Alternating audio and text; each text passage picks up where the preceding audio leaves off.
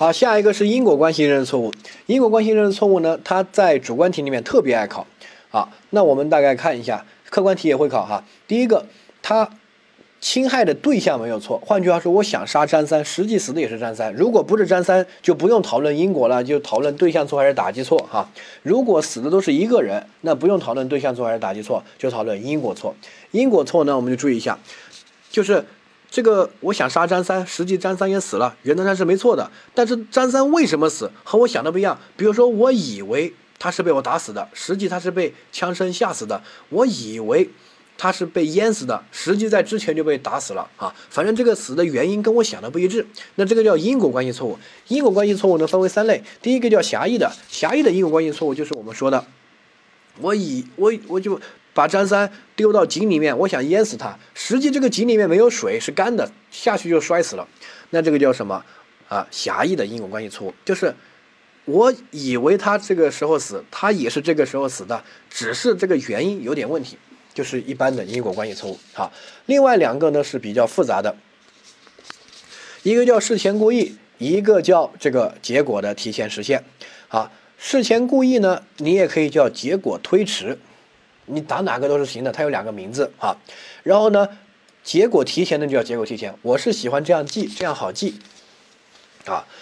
结果提前和结果推迟，你从它的名字就可以看出来，就是结果晚了叫推迟，早了叫提前。但是早晚跟什么比？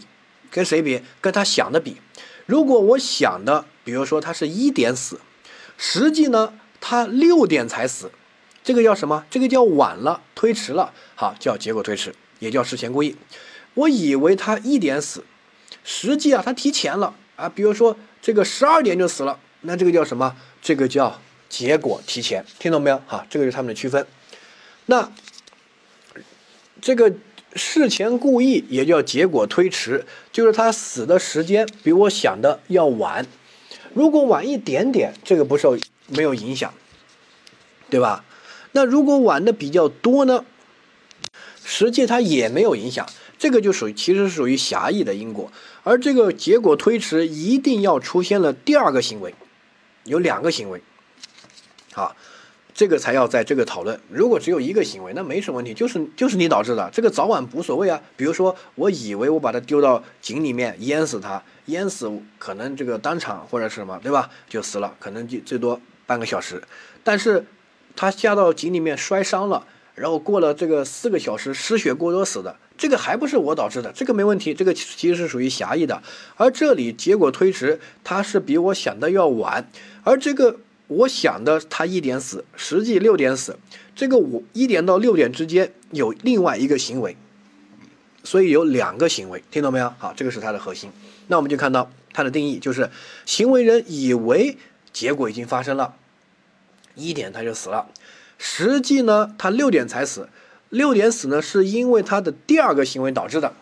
那这个时候我们就要讨论叫结果推迟，听听听清楚了，他有两个行为，然后呢，结果的发生比他这个想的要晚。好，那下一个典型的例子，比如说啊，甲杀蒋思金，然后呢，这个杀了他一刀，然后蒋思金一动不动，他以为蒋思金已经死翘翘了。然后呢，就把蒋思金捆起来丢到海里面，准备毁尸灭迹。后面发现蒋思金当时没有死，是丢到海里面被淹死的。换句话说，甲以为蒋思金在捅的时候就死了，一点就被捅死了，实际是后面六点钟被淹死的。然后呢，在这个期间，他有第二个行为，就是把蒋思金丢到海里面这个行为啊。那现在这个就是结果推迟。结果推迟呢？我们注意一下，如果是客观题的话，注意怎么来给结论。它到底这个甲构成什么？一般就是构成故意杀人既遂，因为不管是第一个行为还是第二个行为，都是甲的行为，对不对？然后你又有杀人的故意，第一个行为直接捅死的，肯定故意杀人这个既遂。然后呢，第二个行为这个丢到海里面弄死的，也是故意杀人既遂。所以呢，不管是哪个行为，应该都是故意杀人既遂。好，这是第一个。第二个。啊，我们第二个行为要不要单独评价为犯罪？因为因果关系，不管是哪一个都是他导致的，可以给他认定故意杀人既遂，这个没问题。但是第二个行为要不要单独评价为犯罪？就是定一个罪还是定两个罪？那个第一个罪肯定是故意杀人既遂，这个没问题啊。那么第二个行为要不要单独评价呢？我们说一般是不需要的，因为一般考试都是考什么这个行为不具有期待可能性，比如说都是杀人之后的什么毁灭证据啊、毁尸灭迹啊、销赃啊这些行为，这些行为是。不需要单独评价的，因为你不可能期待一个小偷不去销赃，你不可能期待一个人杀了人之后不把这个证据销毁，不留着等警察抓，对不对？所以我们有一个理论叫期待可能性理论，这个后面单独会讲，就是不可能期待一个人犯了罪之后不去做后续后面的事情，所以他去做后面这些事情的时候就不需要评价为犯罪啊。所以第二个行为如果是不具有期待可能性的行为，就不需要评价为是这个犯罪行为啊，掌握。然后你也可以用介入因素来分析。那主观题如果考到了，它就需要你按照如下的答题格式来答题。主观题叫观点展示，这个主观题考这个点考了大概四次，总共才十来年，他就考了四次，而且每一次都是考一个大问，这个大问都是六分，这个就占到六分，相当于什么？相当于，比如说我们之前学的什么？啊，两三个章节加起来的分数都没有它这一个部分多，而且重复的概率特别高哈。这个有四个观点，这个呢大家可以去这个读一下，在这个阶段呢不用刻意的去记这个东西，但是呢你写写哈，后面有个印象，这个是主观题重复概率最高的一个知识点，没有之一啊。我们大概过一下吧哈。甲想杀乙导致乙休克。然后呢，甲以为乙已经死了，然后呢，为了毁尸灭迹，把他丢到河里面。你看两个行为，对吧？他以为死了，以为一点钟休克的时候就死了，实际是后面才死的。那定性就定成什么？结果比他想的要晚，所以属于因果关系认识错误的结果推迟，对不对？好，理论上对此有四种处理意见，一二三四，到时候考试的时候要把四种都写出来。好，这四种呢，就是从不同的角度和不同的观点来说。第一个就认为，第一第一种观点认为，第一个行为构成故意杀人未遂，因为没杀死。然后第二个行为，这个把他丢到水里面，但他没有杀人的故意了啊，只是以为在丢尸体，所以是过失致人死亡罪。然后两个行为数罪并罚。然后第二个观点就认为，第二个行为如果是间接故意，那么可以把两个行为整体的认定为故意杀人既遂，就是把两个行为看在一体一起啊，就是。评价为一个故意犯罪就行了，因为前面是故意杀人，后面也是一个放任嘛，死没死我都不管，把它丢到海里面，对不对？好，那两个就是综合成为一个故意，就是故意杀人既遂。如果第二个行为是过失，那么还是按照第一个来，就是故意杀人未遂和过失致人死亡罪啊，然后数罪并罚分别处理。第三个观点就是把两个行为视为一个行为，就是一个杀人的一个过程，所以呢，最终就评价为一个故意杀人罪即可，就不需要单独评价第二个行为。第四种观点就是按照因果关系这个介入因素来处理，就是毁尸灭迹第二个行为不是一个异常并且作用大的介入因素，没有中断因果关系，因此。它构成的是故意杀人既遂啊，这四种观点呢，到时候考试考到了主观题，它是要求你写出来的。但是在现在这个阶段呢，你不用去背它，只是你圈起来。这个我们也标注了是要主观题的答题的格式和给分的要点啊。这个客观题阶段或者你前面学习你不用掌握它啊，就。过一下就行了，但是主观题到考前的时候，这些东西我们都会给大家整理出来，然后你到时候要多抄一下，多记一下。现在你看一下，理解一下啊，加深一下印象。那下一个呢，叫结果提前。好，结果提前是这个结果比行为人预想的要早，也是一样。如果早一点点，不用去讨论它。关键是如果早的太多了，那么我们就要讨论它啊。比如说我捅了他一刀，我以为他三个小时之后才死，对吧？实际他。十分钟以后就死了，那这个会影响我定罪吗？不会，我还是构成故意杀人既遂啊，他就是我捅死的呀，对吧？因果没问题，所以这种就属于早一点点没什么事。但是如果早到一个我们都无法想象的一个状态，特别奇葩这种案件哈，就是早到什么时候？我想杀他，我还没有捅他，他就死了，就比我想的太早了，我都没有捅他就死了。换句话说，我留。种下因都没有，他就死了。那这个时候就要讨论了哈。所以这个结果提前实现，我们关键判断的标准是什么？是他有没有这个着手？如果已经着手了，那么我们就认为它构成的是犯罪既遂。它这个呃提前一点无所谓，对吧？我比如说我已经捅了他一刀，具体是一个小时以后死，还是二十分钟以后死，还是三个小时以后死，在所不问，因为就他的死就是你导致的，肯定有因果关系。认为的是什么？故意犯罪既遂。好，第二个，如果还就是还没有着手，比如说我还没有捅他就死了，那这个时候呢就属于这个预备。那就可能构成一个竞合。好，具体呢，我们通过一个案例来看一下。好，这个案要考，一般只会考这个标准的案例，他想其他的也想不太出来啊。这是一个真实发生的案件。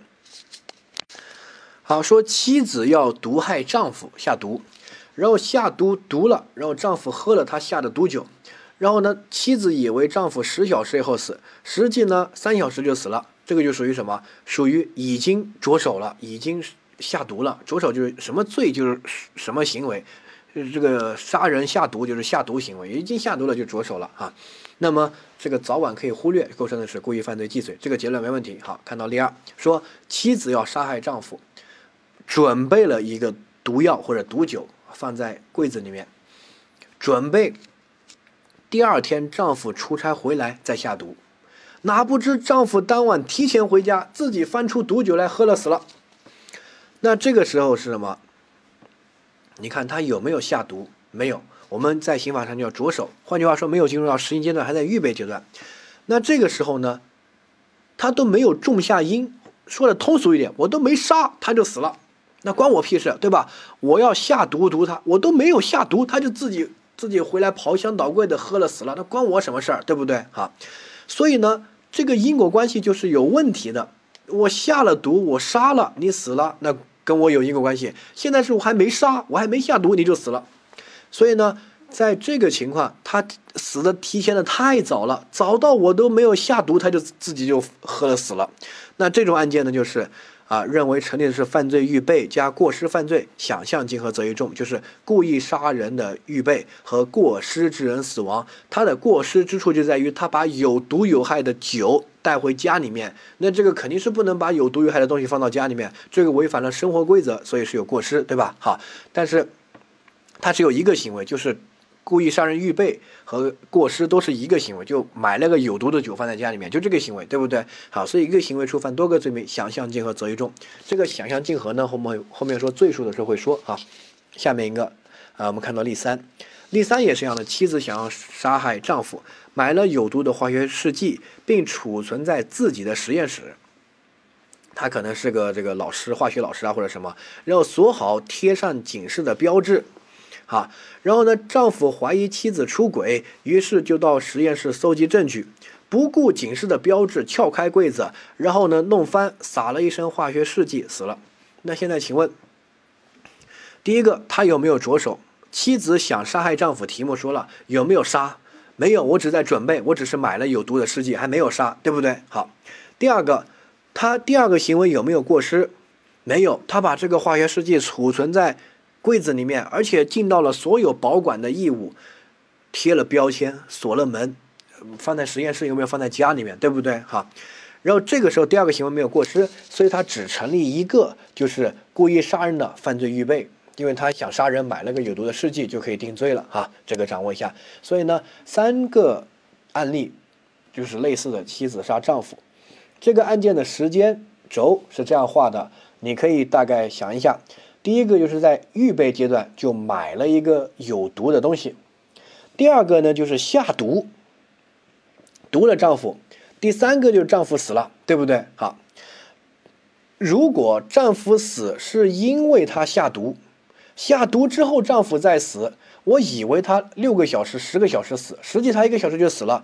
在下毒之后，这个时间轴，丈夫死的那个点，或早或晚，会影响吗？不会影响，都只成立的是故意杀人既遂，对不对？没问题，就是他下毒毒死的嘛。哈，但是如果丈夫死的这个点往前移，移到了下毒之前，就是准备到下毒这个时间段。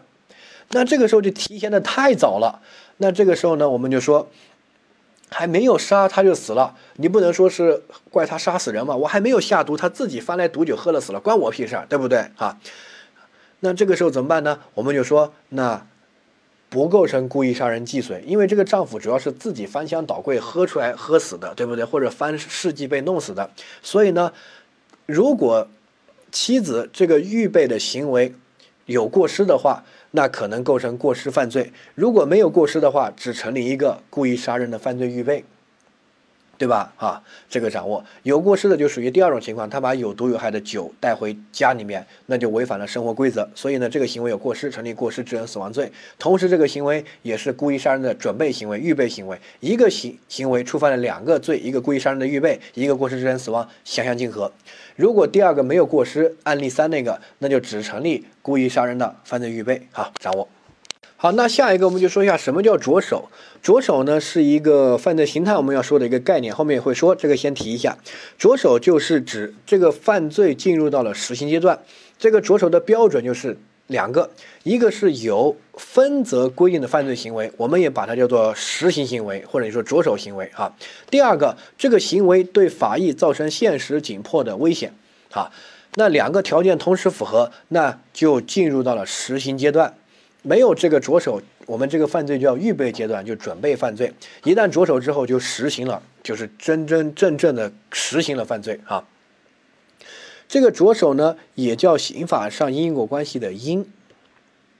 这个说的通俗一点，哈，实行行为是什么？什么罪就是什么行为。故意杀人罪要杀，抢劫罪要抢，诈骗罪要骗，盗窃罪要偷，强奸罪要强或者奸，听懂没有？什么罪就是什么行为。有这个行为，并且这个行为对法益造成危险，这个危险是现实紧迫、直接的危险，挺挺危险的。那这个时候你就算着手了。好，我说这么几个案件，你听一下有没有着手？第一个，我想抢劫，然后我再买了一把刀，请问有没有着手？没有，对不对？你还没有抢嘛，一定要抢。好，那我买了一把刀之后呢，我想抢劫，我就去找到一个张三，我就跟在他后面。等待他进入到一个僻静的巷子里面，我跟他跟得很近了，只有零点零一公分。请问现在着手了吗？很多人说着手了，因为他对法医造成现实紧迫直接的威胁了，好危险，只有零点零一公分，对吗？错，我说了要两个标准同时符合，这两个是加的关系，要有实行行为，什么罪就是什么行为。现在我问你，他抢了吗？没抢啊，对不对？好，所以还没有着手，哪怕对法医很危险了，也没有着手，一定要抢。啊，现在我抢了，我说，哎，拿出钱来，张三，不然我捅死你。这个时候，第一个有没有抢劫的行为？有。第二个对法益有没有危险？现实紧迫的危险有，对吧？好，那这个时候就算抢劫的着手，没问题吧？好，下一个，故意杀人的着手也是一样的。哎，我买了一把枪，构成故意杀人着手吗？没有。哎，我去到你们家，呃，这个准备瞄准，发现你你们家没人。或者是啊，这个是未遂的，现在先不用管这个啊。我去到你们家，然后呢，准备瞄准，朝着你们家就是开枪一通乱射。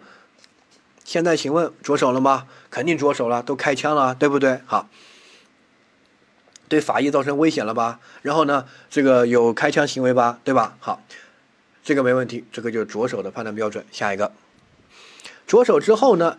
一般我们就说的通俗一点，故意杀人就杀了，对吧？抢劫就抢了，诈骗就骗了，盗窃就偷了。然后这个着手呢，就是一个因，这个因就会导致那个结果，杀人人就会死，抢劫钱物财物就是受到损失。那这个也就是刑法上因果关系的一个因。具体呢，我们后面讲因果关系的时候还会细化。其实它还包括其他的这个行为，比如说我抢劫可能有。抢劫的威胁捅一刀，也可能捅五六刀、七八刀，后面还打你一顿，那些也都算因，只是这是第一个因啊。但是如果没有这个因，说的就很怪，我还没有杀你，你就死了。换句话说，跟我有因果关系吗？没有，就是我们刚才说那个案件，妻子还没有下毒，丈夫就死了，对不对？原则上来说，跟妻子是没有因果关系的，所以妻子就不成立故意犯罪既遂，不成立故意杀人既遂，只能成立一个故意杀人的预备，因为我还没有着手，还没有进入到实行阶段。好，然后注意一个着手的一个小例外，如果有一些很危险的犯罪，那么不需要实行行为也属于着手。这个呢就掌握入室这种情况，比如说入室抢劫，我没有抢，好，但是我入室就算着手了，因为认为入室这种行为也算一种犯罪行为嘛，因为入室抢劫你可以理解为，他抢劫行为也算着手，入室也算着手，因为他的行为包含了入室，就跟强奸罪，他不一定要奸才算。着手，强也算着手哈。所以入室抢劫这种情况就入室就算了，还包括比如说故意杀人这种特别危险的犯罪哈。比如说我去到你们家杀人，他这个着手的标准不一定要我开枪。就是可能进到你们家就算着手了，这个呢是要具体的来衡量一下的哈。具体我们后面学完分则各个罪名，你大概就知道了。这边你先大概有个印象，但是一般的犯罪，它都需要这个有实行行为，对法益造成危险才算着手。除非一些特特别严重的一些犯罪的情况，他那个着手的标准可能提前一些，因为太危险了。比如说刚才那个妻子的那个杀人，他就不怎么危险，因为就下毒嘛，对不对？但是如果拿把枪去你们家杀人，可能进到你们家就算这个着手了，不需要实际开枪，因为那个拿枪去杀人很危险啊。呃，所以这里指的不是那个罪名危险，而是这个犯罪的这个情况很危险。比如都是故意杀人，下毒就不怎么危险，一定要下毒才算着手。而这种拿枪去故意杀人，去别人家里面，可能进别人家就算很危险了。比如都是抢劫，如果在路上这种抢劫不是特别危险，但是入室抢劫就很危险。一旦入室，一般就认为着手了哈，这个稍微理解一下就行。好，下一个。我们看到这个例四，它也是真题考的一个重要的知识点，考了好几次。啊，说甲想杀蒋思金，想用安眠药啊把蒋思金弄晕，然后再把蒋思金丢到海里面溺死。但是安眠药过量，蒋思金吃了安眠药之后呢，就毒死了。然后后面丢的这个是蒋思金的尸体。好，那现在请问，第一个，这个属于什么？属于？认识错误，哪一个因果关系错误？因果关系具体错误哪一个属于结果提前了还是晚了？我以为这个，呃，他是把丢到海里面溺死的，因为我预谋的是把他丢到海里面溺死，前面安眠药只是把他弄晕，对不对？但他死实际比我想的要提前了吧？前面就安眠药就死了，后面丢的只是一具尸体，对不对？那这个属于什么？属于结果提前。好，判断到这一步，那结果提前关键点在于什么？判断有没有着手。如果已经着手了，那么就无所谓了，就成立故意犯罪既遂；如果没有着手，要成立故意犯罪预备。然后这个行为如果有过失的话，就过失致人死亡，对不对？数罪并罚。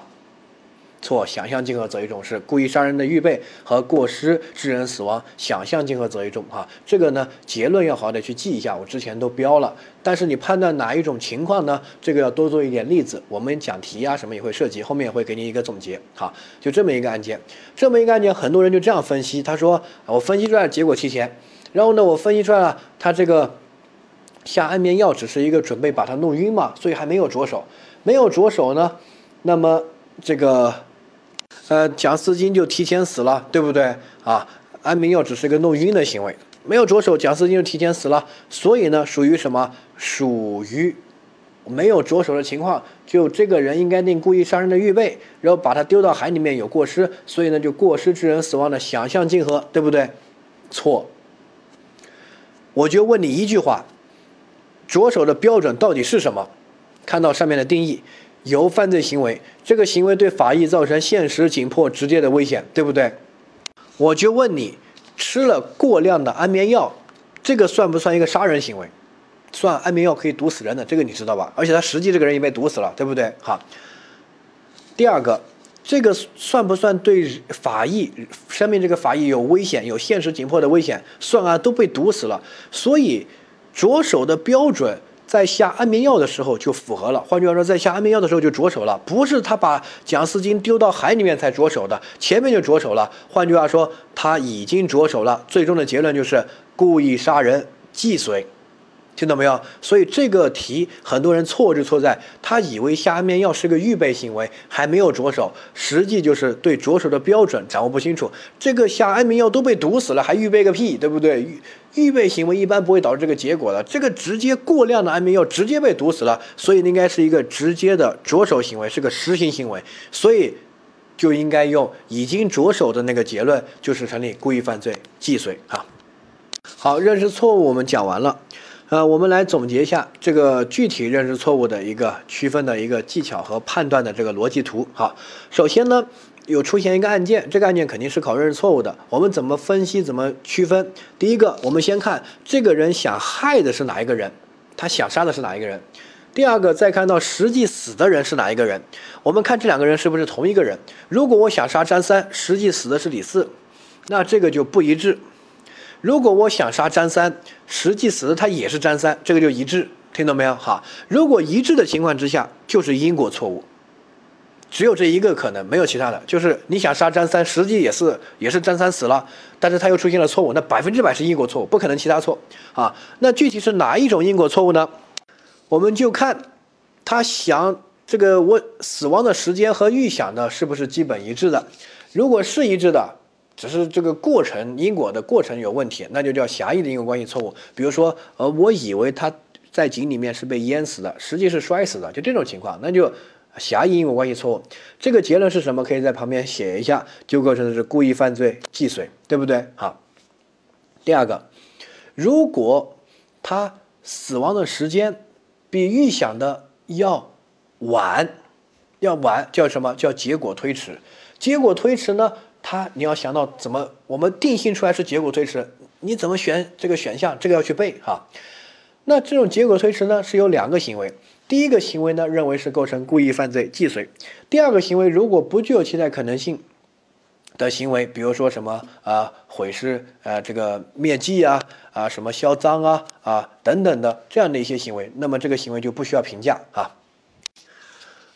那么就是直接不用管这个行为，直接认定为故意犯罪既遂就行了。啊，典型的就是，呃，我想杀张三，然后呢，我以为他已经。这个死了，然后把他丢到海里面，实际他还没有死，是后面丢到海里面被淹死的。这个就是他实际死的比我想的要干嘛？要晚，推迟了。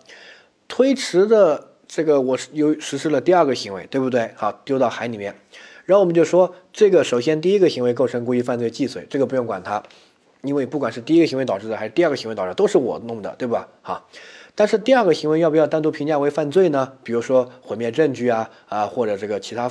这个过过失致人死亡啊之类的啊，不需要，因为第二个行为是一个呃没有期待可能性的行为，我们不可能期待一个人犯罪之后不去毁灭证据嘛，所以呢不需要评价他，就不用管他，直接直接认定为一个故意犯罪既遂即可啊。